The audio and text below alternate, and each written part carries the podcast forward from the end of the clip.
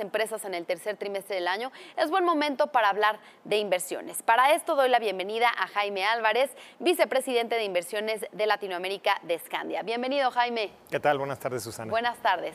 Pues ¿cómo puede un inversionista maximizar su capital en momentos de desaceleración económica global, con eventos que generan incertidumbre como la guerra comercial entre Estados Unidos y China, lo que pueda pasar con el Brexit en América Latina? ¿Qué nos puedes decir? Pues mira, efectivamente parte de nuestra asesoría y del acompañamiento que damos a nuestros clientes eh, va justamente en este tema no menor que es maximizar sus inversiones dentro de estos entornos tan complicados. ¿no?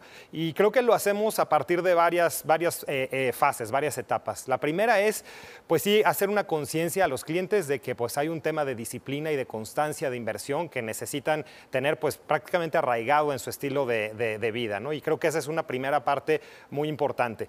Ya después de ahí empezamos a pasar algunos temas eh, que tienen que ver sí ya con el manejo de las inversiones, con el manejo de los portafolios de cada quien y en ese sentido empieza a ser ya muy importante lo que nosotros le llamamos un perfilamiento. ¿Qué es un perfilamiento? Básicamente es conocer muy bien las necesidades de cada cliente, la etapa de la vida en la que están, sus objetivos y poder hacer entonces un empate con un portafolio que funcione justamente para ese tipo eh, de situación en la que cada uno de nosotros esté. Esos portafolios generalmente pues van a tener unas características que hará precisamente que esas inversiones, esos rendimientos se puedan maximizar y generalmente lo que nos termina por, por pasar es una vez antes de hacer un perfilamiento de un cliente, vemos como dos temas eh, o dos errores que generalmente se dan y son justamente los que tratamos de evitar que se sigan adelante. ¿no? El primero es clientes que por alguna razón son muy conservadores, clientes que ya sea por una experiencia pasada o por, sentirse no cómodos simplemente con el tema de las inversiones, invierten eh, en instrumentos de muy corto plazo, de muy bajo eh, potencial rendimiento y eso obviamente hace que a final de cuentas al pasar los años pues puedan tener unas inversiones que no necesariamente sean las más redituables. Y por otro lado tenemos a veces algunos clientes que eh, invierten en opciones que son de demasiado riesgo más riesgo del que deberían tener, eh, porque es gente que a lo mejor está tratando de buscar un rendimiento mayor, pero en algunos casos se corren unos riesgos que no necesariamente eh, van de la mano con ese, riesgo, ese rendimiento potencial. Entonces, nuestro eh, objetivo básicamente es buscar un portafolio que esté en un punto medio, en un punto, como comento, que empate con las necesidades y los objetivos de cada cliente. Y bueno, eso es un tema, como comento, no menor, que requiere un conocimiento importante de cada uno de nuestros clientes, por un lado, y por otro, pues conocer bien también los mercados financieros y cómo esperamos que reaccionen hacia adelante. Claro, obviamente en este perfilamiento pues depende mucho de la persona, del tipo de ahorro que está realizando, del tipo de inversiones que quiere realizar, ¿no? Pero ¿cuáles son las recomendaciones actualmente eh, de inversión eh, pues en este panorama de incertidumbre y de volatilidad que, estábamos platicando? Pues sí, mira, para la gente que tiene necesidades de muy corto plazo, seguimos viendo que todo lo que tiene que ver con renta fija, con instrumentos que pagan una tasa de interés eh, prepactada, digamos, siguen siendo una buena opción porque son instrumentos que no tendrán mucha volatilidad, son instrumentos en los que tú ya tienes más o menos una idea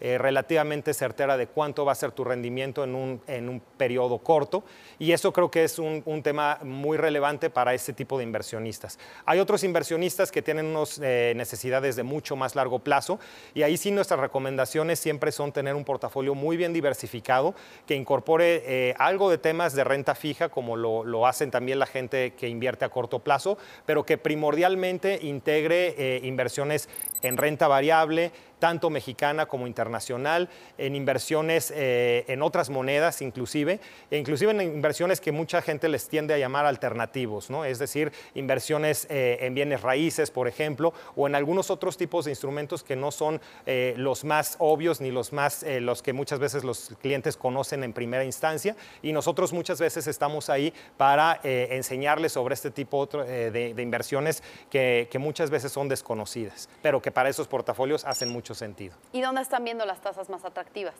Pues mira, nosotros seguimos viendo que la parte eh, media de la, de la, curva, lo que tiene que ver con plazos probablemente entre 5, entre 8 años, eh, tiene el potencial de seguir, de seguir bajando. ¿Por qué? Porque pensamos que Banco de México seguirá haciendo una bajada de tasas en los siguientes meses.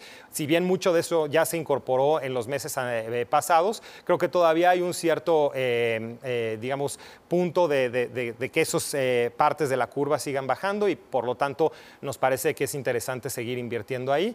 Eh, en algún momento también probablemente la parte de las tasas referenciadas a UDIs puede empezar otra vez a ser interesante. Hoy no lo vemos así porque creemos que la inflación está lo suficientemente controlada. Sin embargo, a futuro, si la economía empieza a repuntar, seguramente veríamos otra vez también un repunte de la inflación y para eso tenemos algunos instrumentos particulares que toman eh, ese beneficio hacia adelante. Entonces, dependiendo de la situación, creo que tenemos suficientes instrumentos como para poder maximizar aquí y allá.